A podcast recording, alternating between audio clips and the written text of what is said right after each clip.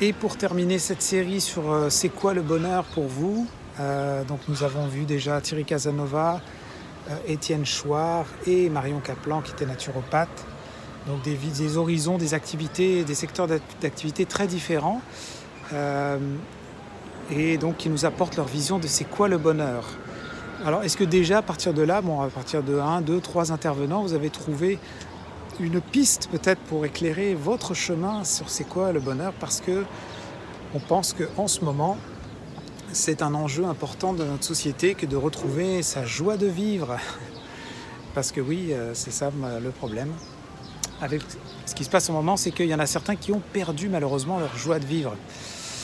Alors ce qui souvent ce qui enlève la joie de vivre, euh, bah, ça enlève euh, la joie de, de faire des choses, voilà, et même d'exister et d'être vivant. Alors comment peut-on être vivant malgré peut-être une situation pourrie qui nous entoure? Voilà. J'espère que vous avez trouvé un peu des réponses, mais avec ce quatrième et dernier volet euh, de notre sélection, c'est quoi le bonheur pour vous? Il nous reste à découvrir bah, un médecin, le docteur Henri Joyeux, voilà, une personne qui euh, ne fait pas forcément énormément de vidéos sur Internet, mais que j'ai découvert dans plusieurs reportages, des entrevues à la télévision. Et je me disais, mais ce médecin a quand même un regard un peu différent que peut-être euh, il y a la médecine classique, mais il porte autre chose euh, dans ce qu'il parle. Et ça rejoint un peu les, les, formes de santé avec les autres personnes que vous avez déjà découvert ici, qu'elles soient mentales, physiques ou la façon de concevoir le monde. Donc euh, le professeur Henri Joyeux, euh, qui a parfois été un peu controversé euh, parce que, bah, bien sûr, il ne plaisait pas à tout le monde au niveau de la médecine traditionnelle. Mais bon, là, on ne rentrera pas dans les détails médicaux, on va juste, juste aller découvrir c'est quoi le bonheur pour lui. Et puis j'espère qu'avec ce dernier volet, vous allez arriver à faire votre. à tracer votre route pour votre joie.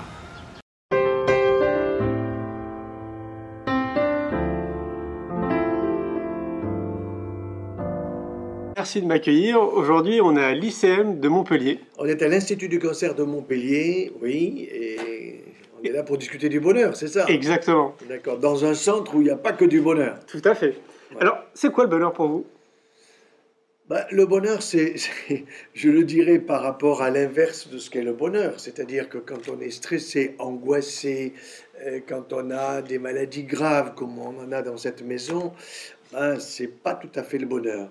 Donc euh, le bonheur, c'est pas simplement être exempt de maladie, euh, c'est essayer d'être dans sa peau, euh, c'est essayer d'être bien dans sa peau, c'est essayer de donner du bonheur aux autres. Vous voyez, déjà, donner du bonheur aux autres. Alors ça veut dire quoi donner du bonheur aux autres? Quand vous êtes chirurgien cancérologue comme moi, donner du bonheur aux autres, c'est réparer par la chirurgie, c'est essayer d'expliquer ce qui se passe dans la maladie, et de donner de l'espoir, de l'espérance. Mais ce n'est pas évident, parce que nous avons des malades qui sont à des stades avancés.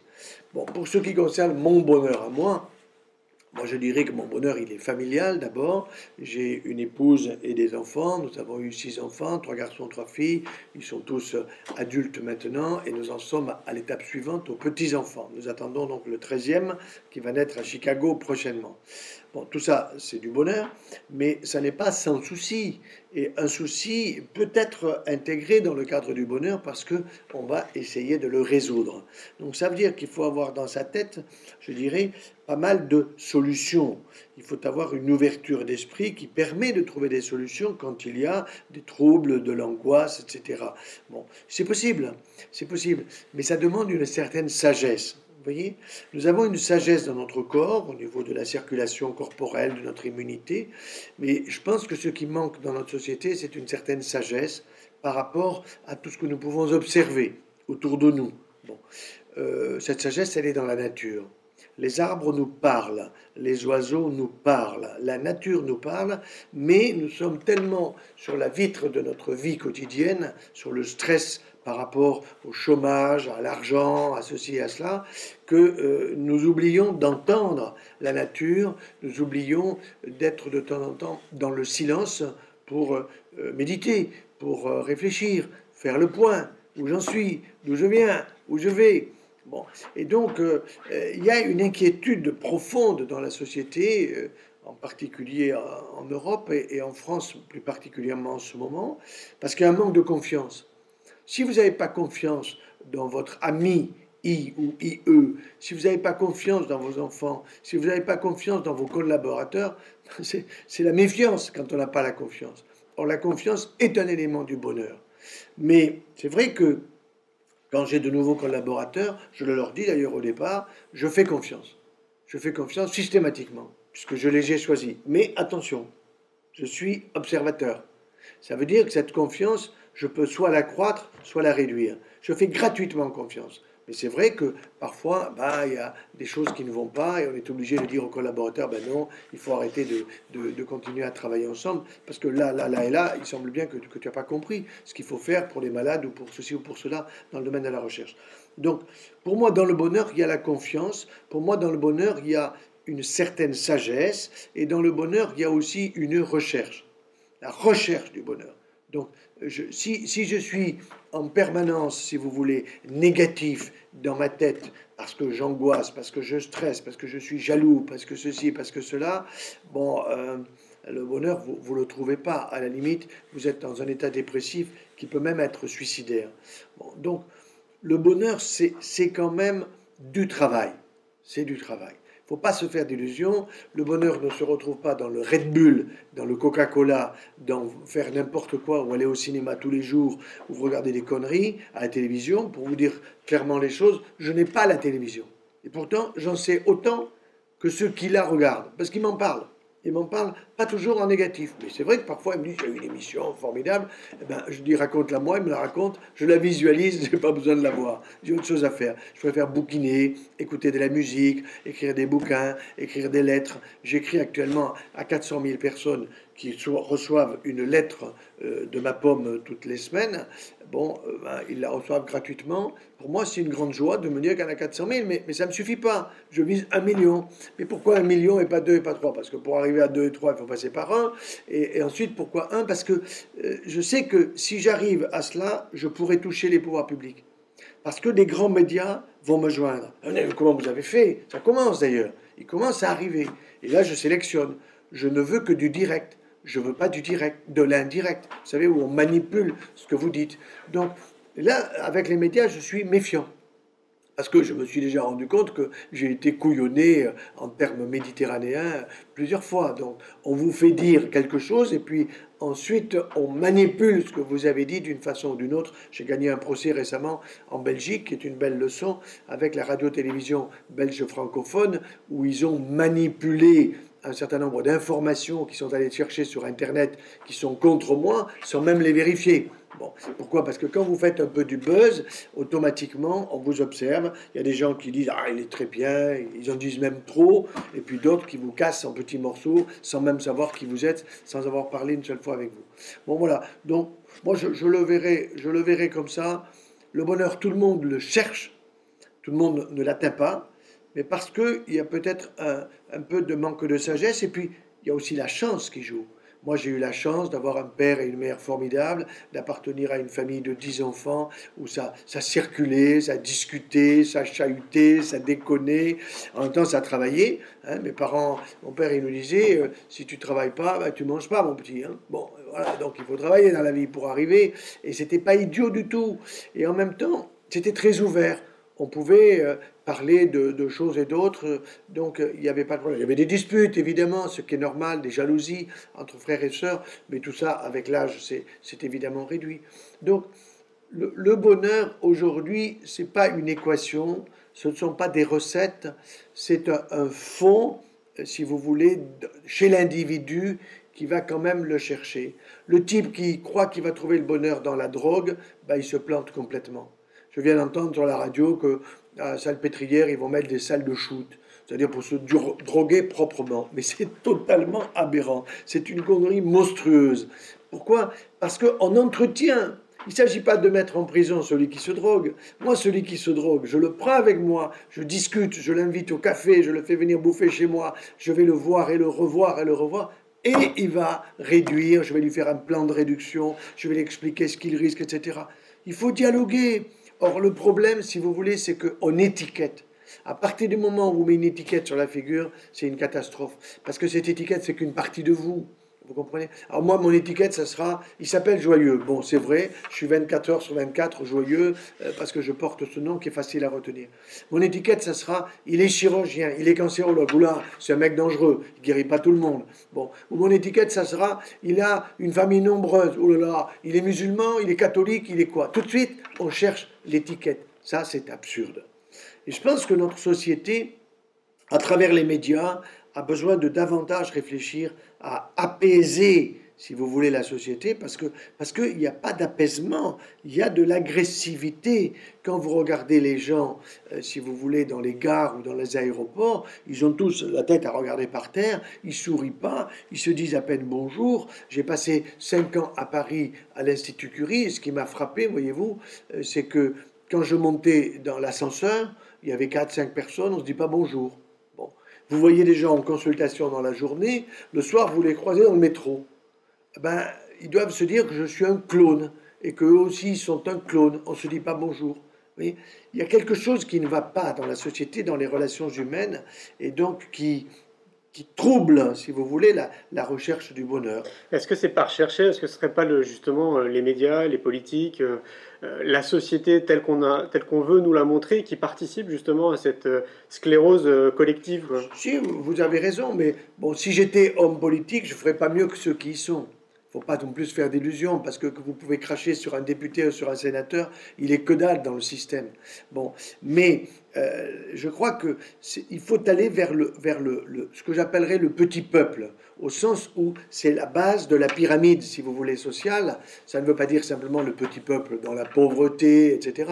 Moi, je suis plutôt pour que les gens pauvres deviennent riches, si vous voulez, et que les, les hyper riches le soient peut-être un petit peu moins. Ça, c'est une évidence. Mais en même temps, euh, c'est quand même la richesse qui permet à la pauvreté d'avancer aussi, quoi. Voilà. Bon. Non, je pense que la société n'est pas bien organisée, mais il ne faut pas non plus rêver. Il faut pas rêver. Il faut du temps pour changer les choses. Ça bouge dans la société. Il y a des prises de conscience qui se font souvent par le négatif. Oui, je, je, vous disais tout à l'heure, je te disais tout à l'heure, Julien, euh, si, si, tu as la main dans un plâtre pendant trois mois, tu vas te dire, si tu es droitier, oh là là, mais, mais je ne sais plus quoi faire euh, sans ma main droite. J'avais l'impression que voilà, on prend conscience. Et bien de la même façon, on prend souvent confiance du conscience du bonheur par l'absence bonheur. C'est pour ça que j'ai écrit un bouquin sur le suicide. Pourquoi? Parce que j'ai vu beaucoup de jeunes se suicider, parce que je vais beaucoup dans les écoles, que je rencontre des jeunes depuis des tout petits qui sont en primaire, en maternelle supérieure jusqu'au lycéen. Et moi j'ai vu des gosses de 10 ans qui pensaient au suicide. Et vous leur dites pourquoi? Vous discutez avec ce gosse de 10 ans, eh le gosse de 10 ans, il vous dit parce que papa et maman, ils se disputent. Et pourquoi ils se disputent? Il ne sait pas, le gosse. Mais il croit que les papas et les mamans se disputent à cause de lui. Alors que s'il disparaît, papa et maman vont plus se disputer. c'est aberrant. C'est clair, mais ça, c'est un sujet encore qui est énorme. On en parlait tout à l'heure. Énorme sujet. L'éducation nationale, il y a tout à refaire. L'éducation nationale, il faut la supprimer. Et il faut transformer cela dans ce que j'ai déjà dit ça à différentes personnes qui peuvent changer les choses dans l'avenir. C'est faire un ministère d'État, ça veut dire que c'est très proche, si vous voulez, du Premier ministre, un ministère d'État, qui serait chargé de la famille et de l'instruction. Pourquoi? Parce que la famille et les enseignants doivent bosser ensemble pour le bonheur de l'enfant. Hein. Donc, et, et, pourquoi je mets instruction? Parce que c'est un mot nouveau qui est déjà ancien, mais qui revient et qui a du sens. Éducation nationale aujourd'hui, ça crée une allergie. C'est les, syndicats, ce sont les grèves permanentes, ce sont les profs qui sont pas contents, ce sont les élèves qui se battent dans l'école, ce sont les flics qu'on va venir faire pour mettre de l'ordre dans l'école. Enfin, l'éducation nationale, c'est ça. Bon, bon ben donc, le diagnostic, il est fait, ras-le-bol. Il faut arrêter ça. Ça ne veut pas dire qu'il faut arrêter l'éducation, c'est il faut instruire. Et l'instruction, moi j'ai instruit avec mon épouse nos enfants et ils nous ont instruit aussi et en collaboration avec leurs profs. Ils ont eu de très bons profs. Qu'est-ce que tu penses du système euh, de l'éducation alternative, euh, type de l'école de la vie qu'on a envie de créer? Moi, je, je, pense, que c'est une bonne idée, une, école de la vie dont, dont, tu parlais, que tu as envie de créer prochainement. Seulement, il faut voir qu'est-ce qu'on va apporter avec cette école de la vie. J'ajouterai volontiers école de la vie et de l'amour. Pourquoi? Parce qu'on ne peut pas vivre sans amour. Mais le mot amour, il veut dire quoi? Il veut dire dignité, il veut dire reconnaissance, il veut dire j'existe, il veut dire euh, je j'aime et je suis aimé. Le verbe aimer est un verbe en mouvement.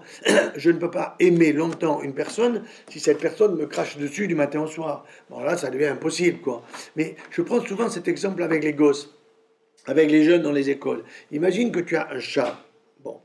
Et tu rentres chez toi à 17h ou 18h, et le chat, évidemment, il t'attend, tu le connais bien, tu le prends sur tes genoux. Bon, qu'est-ce que tu vas faire? Ben, Tu vas le caresser, il va se mettre à miauler. Bon, content, il est content, il te répond, tu lui réponds. Imagine que le chat, il te pisse dessus. Qu'est-ce que tu fais? Tu le dégages en disant tu es mal éduqué, ça va pas, tu l'engueules, etc. Donc, l'amour, c'est un aller et un retour. Il ne peut pas y avoir un amour sans retour. Même si j'aime une fleur, cette fleur m'envoie quelque chose, par sa couleur, par son odeur, voyez Même si j'aime un animal, cet animal, par sa beauté, par sa structuration, parce qu'il est capable de faire, m'envoie des messages.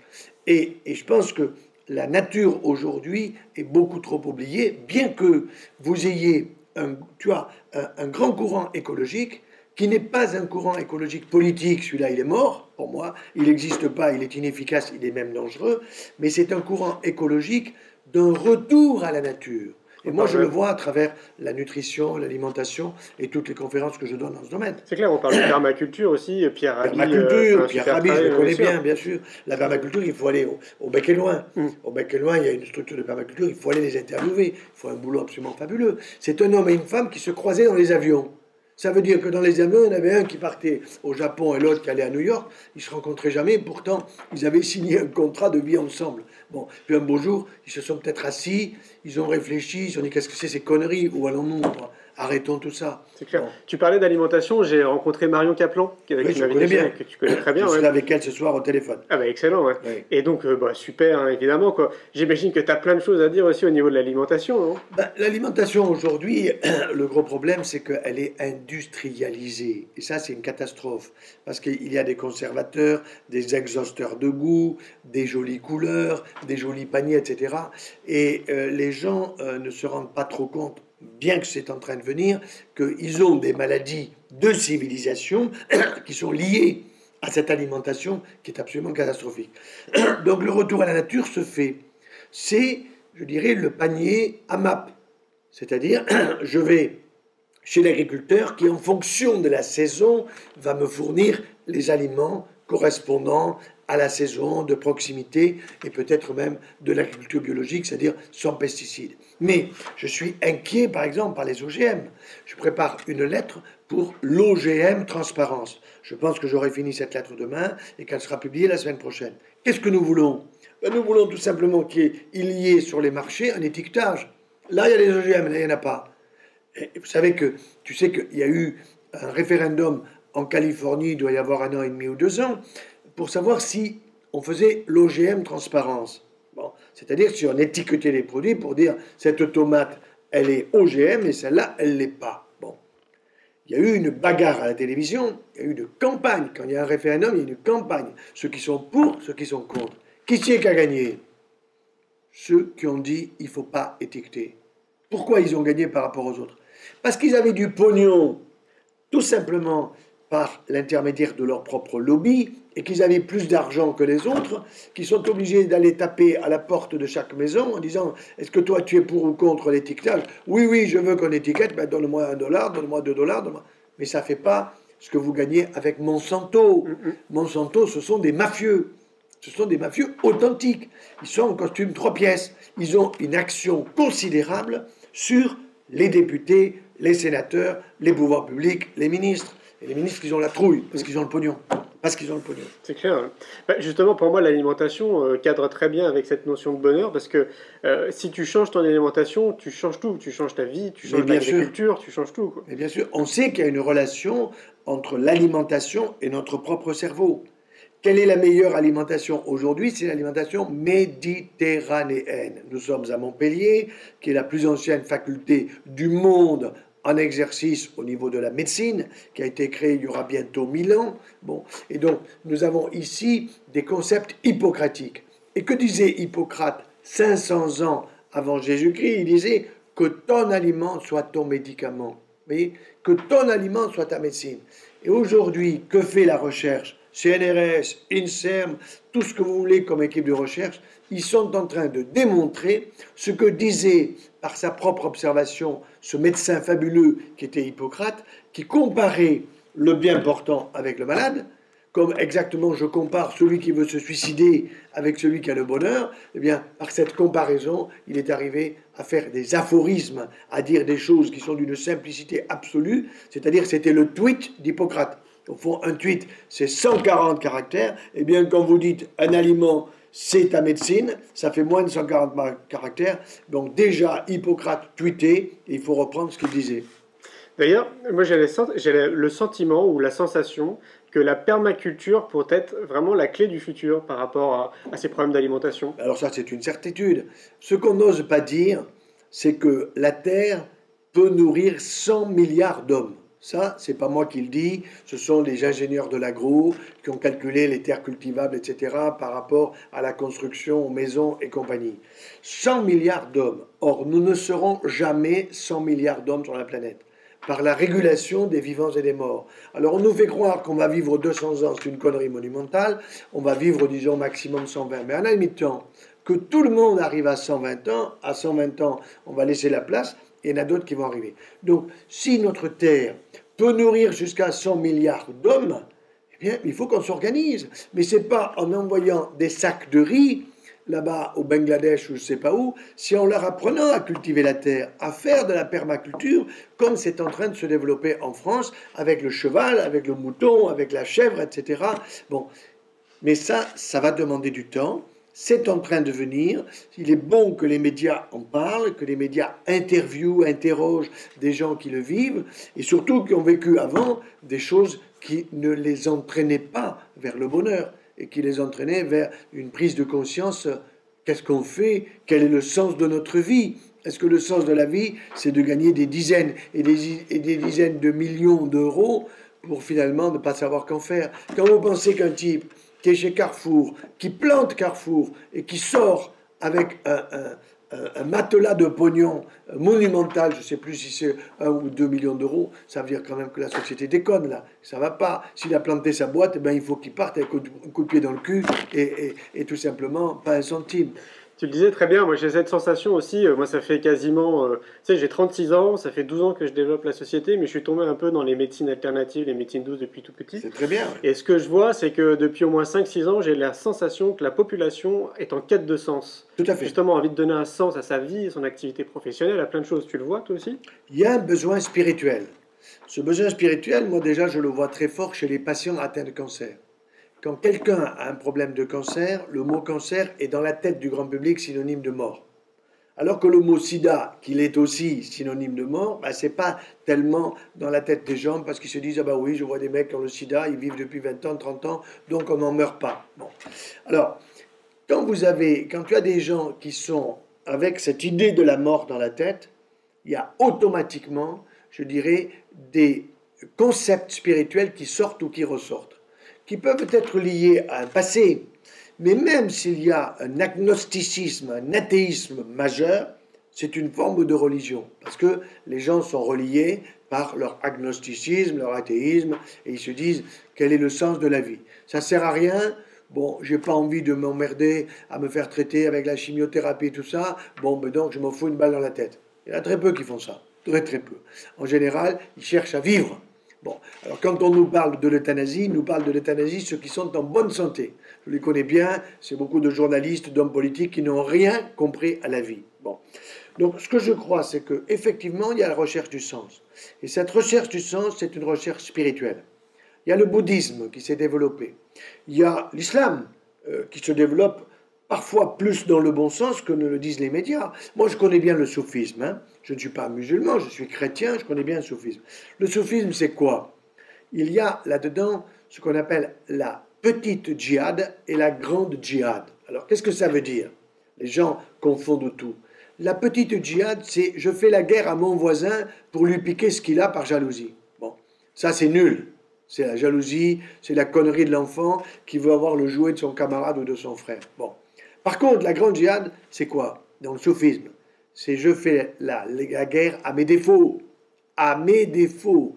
Ça veut dire que j'essaye de me rendre compte qu'en moi, j'ai un certain nombre de défauts. On peut en citer une bagaille, et c'est ça que je dois ce, pourquoi je, je, dois lutter. Pourquoi? Pour m'améliorer, pour m'améliorer face à l'autre, parce que personne n'est arrivé à la perfection, la perfection n'est pas de ce monde, mais c'est un chemin. Or, c'est un chemin, effectivement, pour moi, de bonheur. Donc la recherche du sens, euh, je dirais, elle est très présente dans la société, mais plus chez l'individu que dans le global.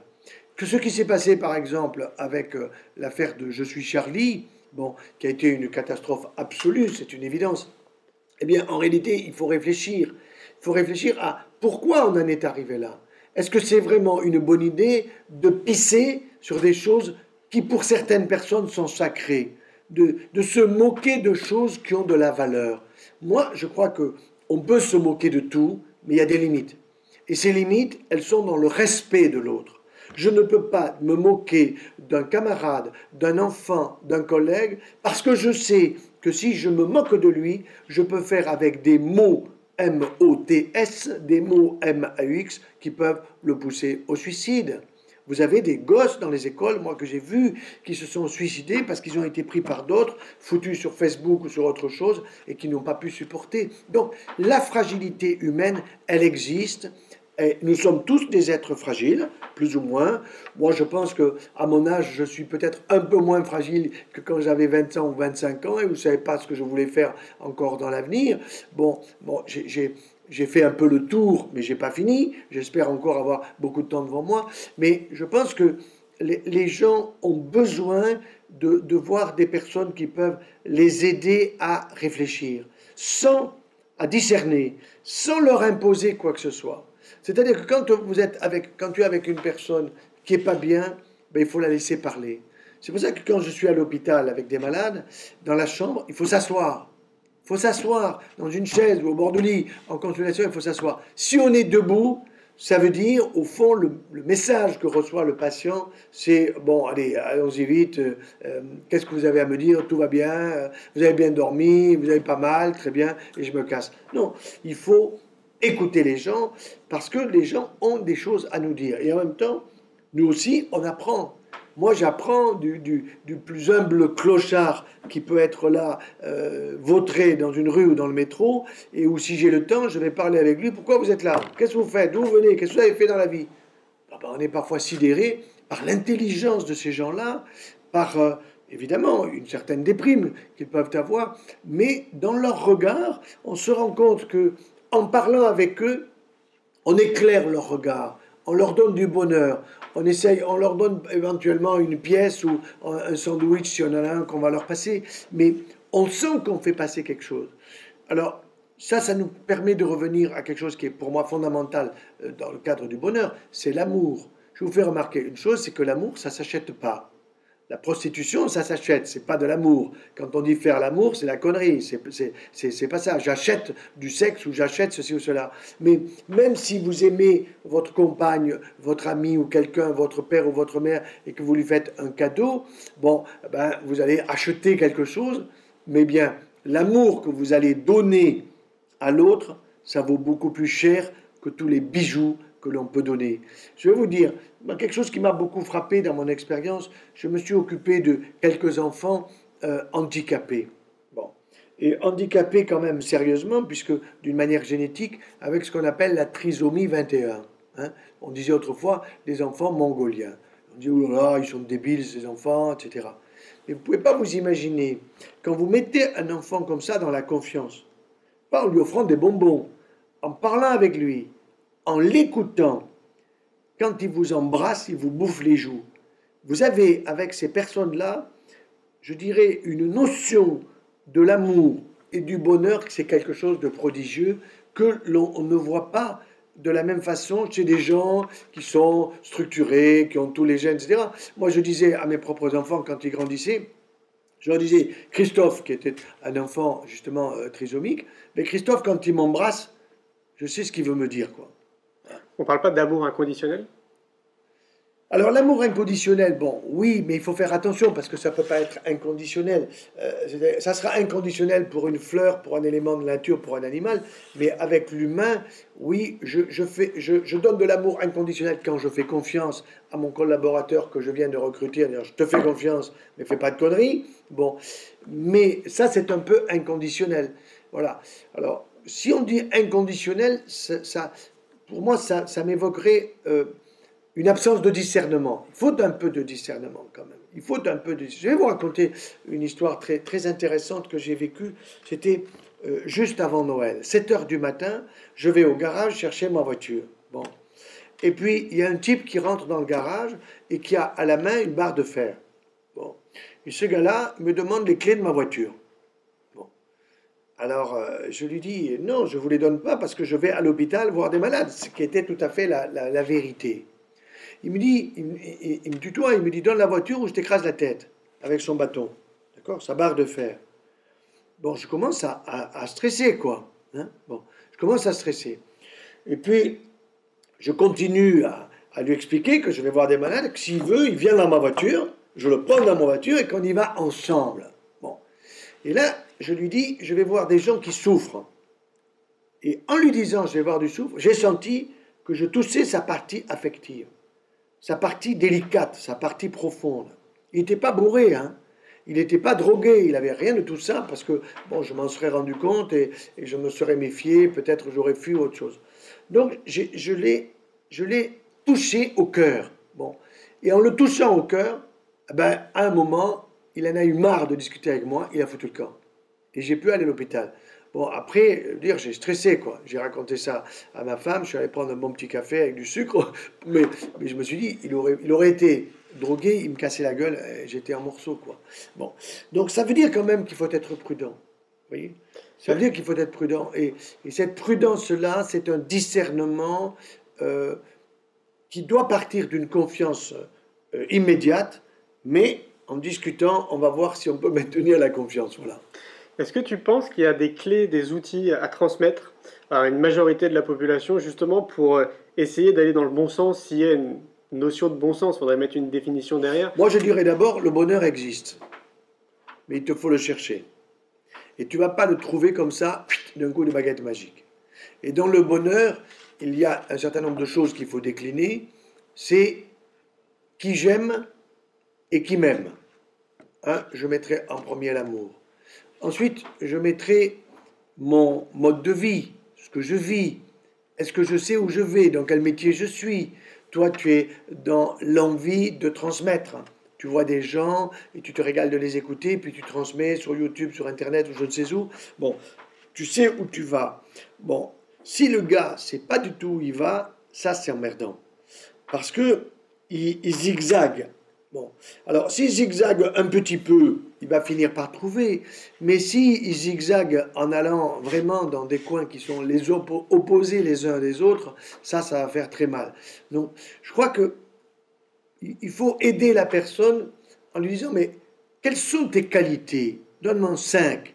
Quand je pose une question comme cela, par exemple, à des jeunes qui sont, je dirais, à partir de euh, du collège, hein, 6e, 5e, eh bien très souvent, il y en a qui vous disent j'en ai pas. Tu aimes la musique? Ah ouais, eh ben c'est pas une qualité d'aimer la musique. Tu aimes faire du sport? Ah ouais, eh ben c'est pas une qualité. Mais c'est très étonnant de voir combien des gens, euh, des jeunes, euh, vous disent j'ai pas de qualité. Alors par contre, celui qui va me sortir des qualités, comme ça, il m'en sort quatre au plein pot, je prends match, ceci, cela, tu dis, as des défauts toi ou pas? Alors, vous dit non, j'en ai pas quoi. Bon, je dis, attends, l'orgueil, ça existe chez toi ou pas? Bon, mais la plupart des temps, du temps, moi j'entends des défauts. Et ça, c'est inquiétant. C'est inquiétant parce que il faut aider les gens à se valoriser pour ce qu'ils sont. C'est Nietzsche qui disait, il faut que tu sois toi-même. Je le dis d'une autre façon. Mais pour être toi-même, il faut du temps. Moi, j'arrive à 69 ans, je pense à peu près me connaître, mais je ne sais pas ce qui va se passer dans les années à venir. Peut-être je vais découvrir en moi d'autres capacités. Bon, quand j'étais gosse, on m'a fait faire du piano, on m'a obligé à faire du piano, ça me faisait chier, il y avait un mauvais professeur, bon. Et là, il m'arrive par moment d'avoir envie de, taper avec mes doigts sur le piano, peut-être parce que j'ai arrêté d'opérer, donc mes doigts, je m'en sers plus pour opérer, et je me dis, ça va, il va falloir que je prenne des leçons, il va falloir que, que, que, que je reparte à zéro. Bon, euh, je fais tellement de choses que je ne peux pas tout faire à la fois, à la fois faire du piano, écrire des lettres, etc. Mais pourquoi pas? Peut-être que ça viendra. Donc, définir nos qualités, ensuite il y a d'autres choses Avoir des objectifs. Ça, ça me paraît très important, avoir des perspectives. Et des perspectives euh, euh, qui sont des perspectives positives. Moi, ce qui me frappe, par exemple, aujourd'hui, euh, on reçoit en permanence sur Internet, regardez Roland Garros, regardez le match qui est en cours, regardez ceci, regardez je n'ai rien à foutre, moi, de Roland Garros. Simplement, Roland Garros, je saurais qui c'est qui va gagner, si c'est Nadal ou si c'est l'autre. Bon, bah, très bien. Bon, je veux bien regarder un quart d'heure ou 20 minutes quelques balles qui sont des belles balles. Mais après, moi, je préfère écouter la musique, je préfère bouquiner. J'apprends rien avec Roland Garros. J'apprends rien à regarder un type qui tire un, but. Euh, euh, bon, voilà. Je passe un bon moment. C'est vrai, je passe un bon moment. Mais je, pense qu'il faut avoir des objectifs. Si je vais au match, c'est pour me détendre. Si je vais regarder un film, moi, je vais plutôt regarder un film qui va m'apporter quelque chose. C'est ma femme qui choisit les films en général que, nous allons voir. Bon, alors, je lui dis, attends, ne me dis pas toute l'histoire, mais qu'est-ce qu'il y a, tu penses, d'intéressant dans ce film? Bah, y a ça qui est intéressant, il y a une, une présentation de, tel ou tel aspect de la vie, de, de, telle ou telle technologie, etc. Bon, ok, on y va, ça paraît, ça paraît intéressant. Mais y aller comme ça, sans but, sans réfléchir, non. Je pense que c'est important de réfléchir, qu'est-ce que je fais, pourquoi je le fais, à quoi ça me sert. C'est un peu égoïste, tu me diras. Après tout, euh, si ça me donne du bonheur, auquel cas, bon, ben, c'est sympa. Quoi. Tout à fait, parce que pour moi, ça revient à se dire justement, à répondre à cette question, c'est quoi le bonheur pour moi? Parce que si tu réponds à cette question, j'ai le sentiment que ça te donne comme un GPS dans ta vie. Oui, oui, oui, c'est vrai. C'est vrai, c'est-à-dire que de réfléchir au bonheur, ça peut en donner. Bon. Mais en même temps, euh, c'est vrai que euh, on peut avoir des moments euh, de, de, de, déprime ou des moments difficiles dans la vie. J'en ai eu comme tout le monde. Et là, il faut faire attention parce que ce sont des moments où il faut se dire, euh, d'autres en ont eu. Je suis pas tout seul dans la vie. Hein. C'est un peu l'histoire de Job qui est intéressante. C'est-à-dire que Job, il a des amis qui vont le lâcher et, il se dit, non mais c'est pas possible, j'ai que des merdes, des merdes avec euh, ceux qui sont proches de moi, j'ai que des ennuis avec ma santé, que ci, que ça. Mais il va, il va tenir bon, quoi. Il faut tenir. Et ça, c'est vrai que parfois, euh, ça peut être difficile. Et donc, euh, quand ses amis viennent le voir ou quand il va retrouver ses amis, il va d'abord rester dans le silence pendant cinq ou six jours. Le silence, c'est pas stupide. Le silence, c'est de la méditation. Le silence, c'est utile pour entrer en moi, peut-être, et aller chercher au plus profond de moi des choses que, que je n'imagine pas, mais qui, qui, sont présentes en moi. Quoi. Tout à fait. Ça t'arrive d'avoir ces moments de silence? Bien sûr. Euh, en ce moment, euh, euh, je suis dans le silence pratiquement toute la journée parce que je travaille. Mon épouse n'est pas là, elle est aux États-Unis parce que notre fille va accoucher, donc elle est, là, elle est là-bas pour l'aider. Mais j'aime bien le silence. Alors je mets de la musique classique Hein, ou bien je, me mets avec un bouquin et en train de, réfléchir. Je, lis un bouquin fabuleux, par exemple, de Rémi Brague. Ce bouquin s'appelle Le règne de l'homme. Et le règne de l'homme, c'est le projet moderne. Et il démontre que c'est un échec. C'est un échec. Pourquoi? Parce que tous les philosophes modernes, on peut les citer, Derrida, on peut citer Michel Foucault, que je connais bien, qui a eu du génie incontestablement, ou bien Régis Deleuze, Bon, Régis Deleuze s'est foutu une balle dans la tête. Euh, bon, euh, ça veut dire qu'il était quand même pas très heureux. Euh, Michel Foucault, il est parti du sida, donc ça veut dire qu'on n'attrape pas le sida en regardant les étoiles. Bon, Derrida, il est parti d'un cancer. Bon, mais quand vous les lisez, ce sont des mecs qui ont déstructuré la société. Déstructuré. Ça veut dire que quand vous déstructurez la personne, vous la mettez dans un puzzle et qu'il n'arrive pas à se réunir. C'est pour ça que la psychanalyse aujourd'hui serait intéressante si elle nous aidait à réunir les différentes parties de nous-mêmes. Mais quand vous faites 10 ans de psychanalyse, j'ai vu un jour un, copain psychanalyste, je lui ai dit, est-ce que tu crois que moi j'en ai besoin? Non, non, il me dit, tu n'en as pas besoin, tu vas bien, ne t'inquiète pas. Mais qu'est-ce qu'on fait avec la psychanalyse? On vous met en morceaux, pendant dix ans. Seulement, le gros problème, c'est que pendant le temps où vous êtes en morceaux, vous n'êtes pas unifié. Vous n'êtes pas unifié. Et donc là, le danger, c'est que vous vous cassez la gueule en bagnole, que vous vous suicidiez, etc. Donc, je pense que le bonheur est dans notre unification, l'unification de notre être. Alors, ça, ça m'intéresse beaucoup, l'être. Parce que qu'est-ce que c'est l'être humain? Toi, tu es un être humain, je suis un être humain, les autres sont des êtres humains. Bon, qu'est-ce que c'est un être humain? C'est un corps. C'est un corps. Bon, avec tout ce qui le concerne le fonctionnement des muscles, les, les sens, je vois, j'entends, je goûte, etc. Bon, c'est un corps. Ensuite, c'est un esprit. Ça veut dire que là-dedans, ça tourne. Donc, il y a des neurones, et ces neurones, eh ben, il faut savoir que, par exemple, on en gagne 700 par jour. Hein, aujourd'hui, tu as gagné 700 neurones, pas grâce à moi. Même sans moi, tu gagnes 700 euros. Moi, j'aimerais en gagner 900. Bon, mais on sait que c'est à peu près 700 par jour. Bon, donc on a une intelligence, on a des neurones. Ensuite, on a ce que j'appelle une affectivité ou le cœur avec des neurones du cœur. Alors, ce pas les neurones qui sont là au niveau de la pompe cardiaque, mais c'est tout le côté affectif, tout ce que nous avons dit sur l'amour, et ça, c'est absolument important et absolument essentiel. Et puis, il y a une quatrième partie. Et cette quatrième partie, elle est absolument invisible. C'est ce que euh, euh, on appelle le la fine pointe de l'être, la fine pointe de l'être, la pointe, la fine pointe. Donc, c'est fin, c'est pointu de l'être. Alors, où est-ce que c'est? Alors, j'ai un collègue chirurgien qui s'appelait Cabanis à l'époque, qui disait, mais ça s'appelle l'âme. Il disait, l'âme, ça n'existe pas, je ne l'ai pas trouvé sur mon bistouri. Mais imbécile, il croit qu'il n'y a que le monde visible. Or, le monde invisible, c'est quoi? C'est le monde de l'amour. Quand vous donnez de l'amour à un enfant, quand vous donnez de l'amour à votre compagnon, votre conjoint, etc., ben c'est de l'invisible, je veux dire, c'est de l'invisible, mais c'est du vécu, c'est du ressenti, c'est ressenti par nos sens, par notre intelligence, etc. Donc, je crois beaucoup que euh, le bonheur, c'est cette unification de notre être, c'est-à-dire, j'ai conscience de mon corps, je sais comment ça marche, j'ai conscience de, mes neurones, ça c'est un cadeau, parce que mon papa et mon maman, eh ben, par la génétique, ils m'ont donné des neurones. Bon, eh ben, il faut que je m'en serve. Donc, euh, et c'est pas avec du hashish que je vais gagner 700, 700 neurones par jour. Je vais en gagner 200 ou que dalle. Bon.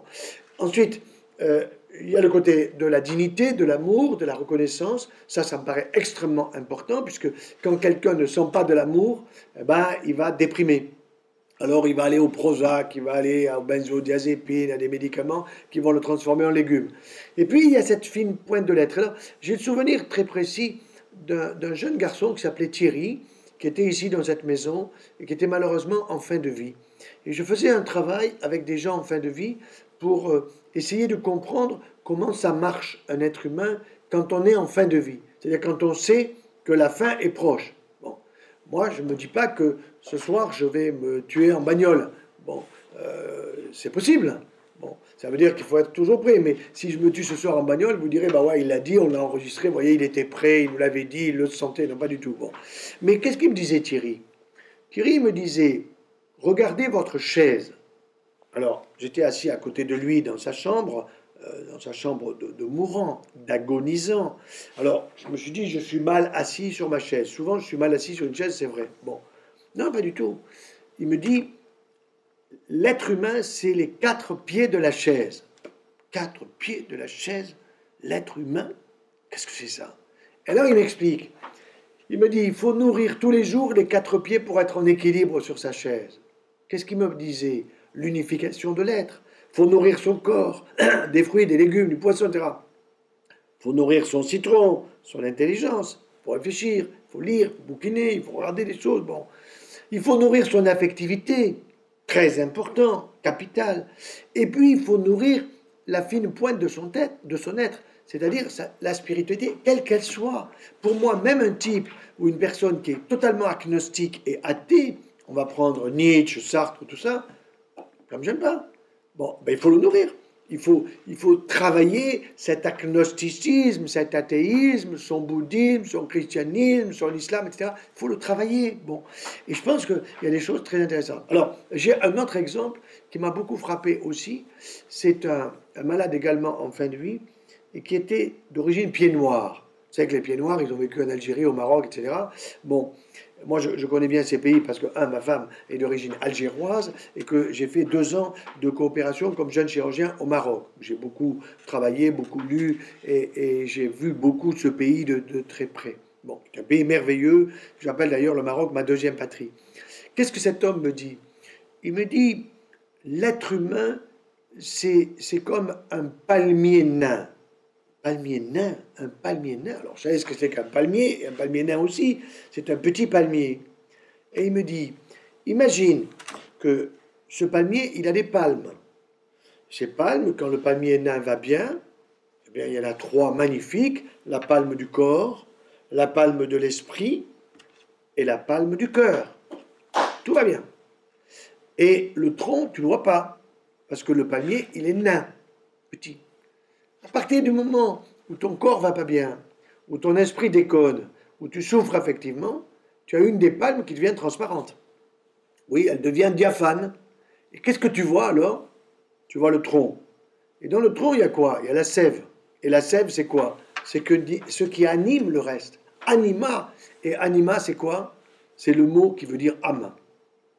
Alors, le mot âme, il a une résonance qui est trop spirituelle dans le monde actuel. C'est pour ça que beaucoup de gens le rejette, mais je pense que si on l'explique comme cela, comme mon malade me l'expliquait avec le palmier nain, et qu'on explique bien, je trouve que c'est assez lumineux. Moi, en tout cas, ça m'a fait beaucoup de bien de l'expliquer comme ça, et je l'explique beaucoup à des jeunes et à d'autres, et ça passe, le message passe. Oui, je trouve ça très beau. Oui. Je, pense que tu es, aussi euh, très bien placé pour euh, parler de l'aspect euh, médicament. moi, je suis le premier à dire, consommer pas de médicaments. Le moins possible. le moins possible. Tu as des choses à dire peut-être là-dessus? Oui, alors bon, les médicaments, c'est sûr que si demain j'ai une tumeur euh, importante et, qui est très sensible à, tel ou tel médicament, on va prendre un exemple très concret, une qu'on retrouve dans l'estomac et qui s'appelle GIST, G-I-S-T. Ça veut dire gastro-intestinal stromal tumeur. Bon, une tumeur particulière on a trouvé, depuis à peu près une quinzaine d'années, le médicament spécifique de cette tumeur. Et j'ai vu un patient que j'ai eu euh, dans le service qui avait une tumeur dans son estomac qui n'avait pas été vue par les gastro parce qu'elle était mal placée, ils n'avaient pas retourné l'endoscope pour la voir, elle était de la grosseur d'une belle orange. une belle orange tumeur, c'est pas très sympathique. Bon.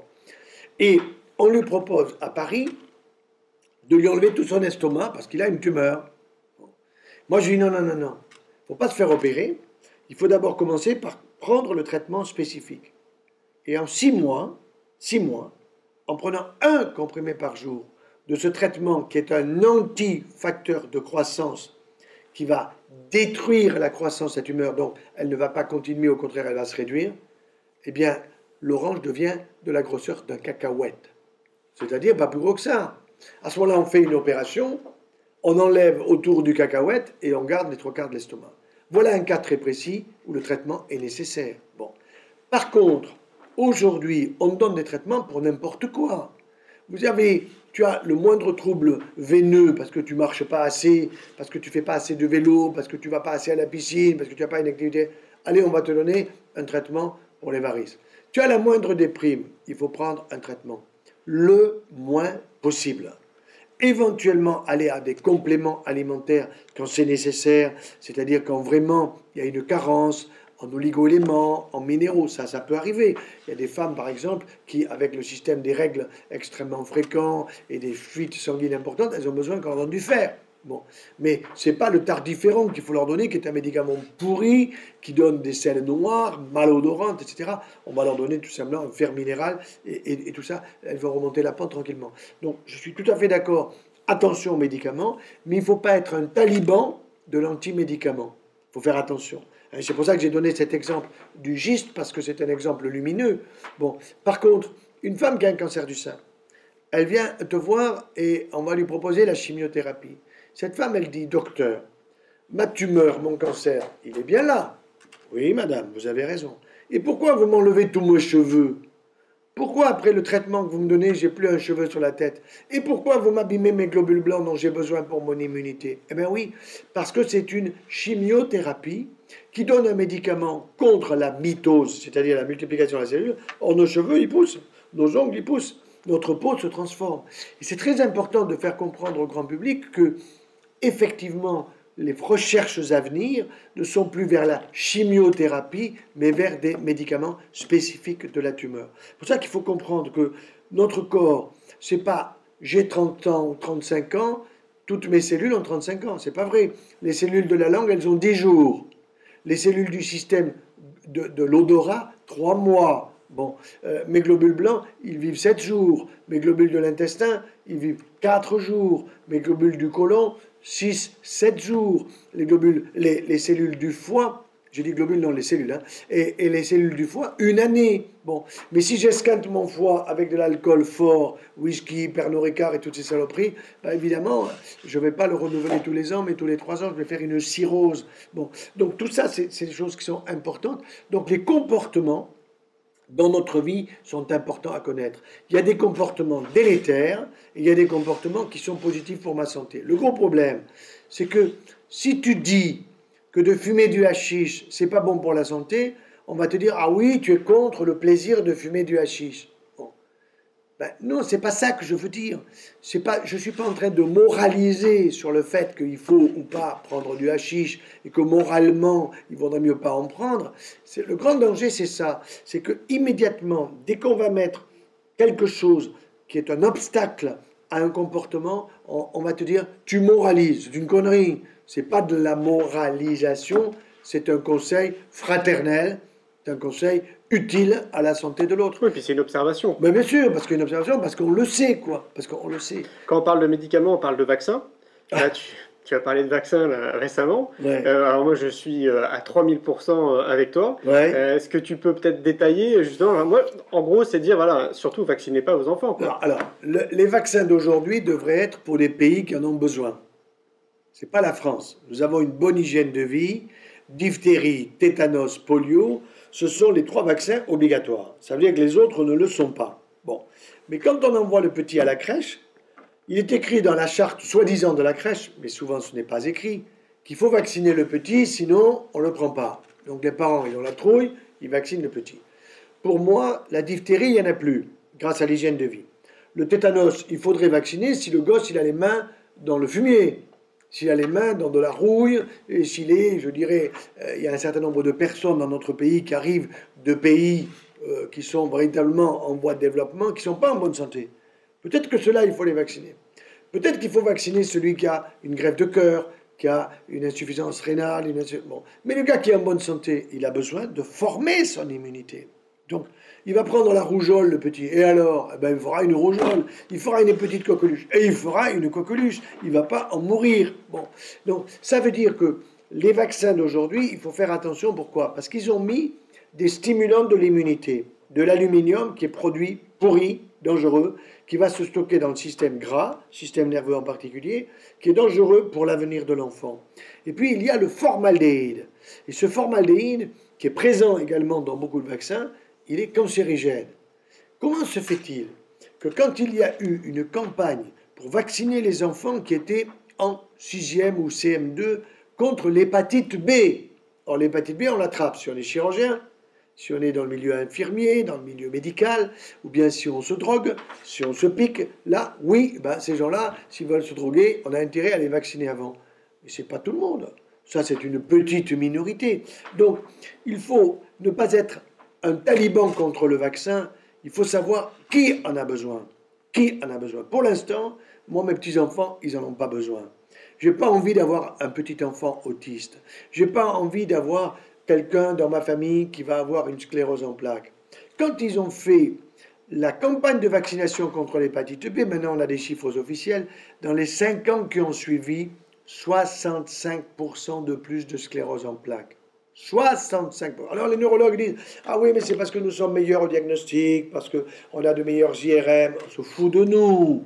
Exactement comme pour l'Alzheimer, où tu as quatre médicaments pour l'Alzheimer qui coûtent la peau du cul et qui servent à rien, alors qu'il faut donner un verre de bon vin, alors qu'il faut être gentil avec les gens, alors qu'il faut les faire chanter, alors qu'il faut les faire danser, alors qu'il faut leur donner une alimentation méditerranéenne, de la bonne huile d'olive, des fruits frais, de saison, bio, etc. Beaucoup de bon sens. C'est que du bon sens. Et le bon sens peut conduire au bonheur. On est bien d'accord. Est-ce qu'il y a une citation qui te suit partout? Bah, Sur mon site internet, il y en a une, c'est euh, Vaut mieux un bon menu qu'une ordonnance. Bon, déjà, moi qui suis là pour euh, des ordonnances, mais en réalité, je me suis rendu compte que je suis un déprescripteur. C'est-à-dire que quand je vois les gens, montrez-moi votre ordonnance.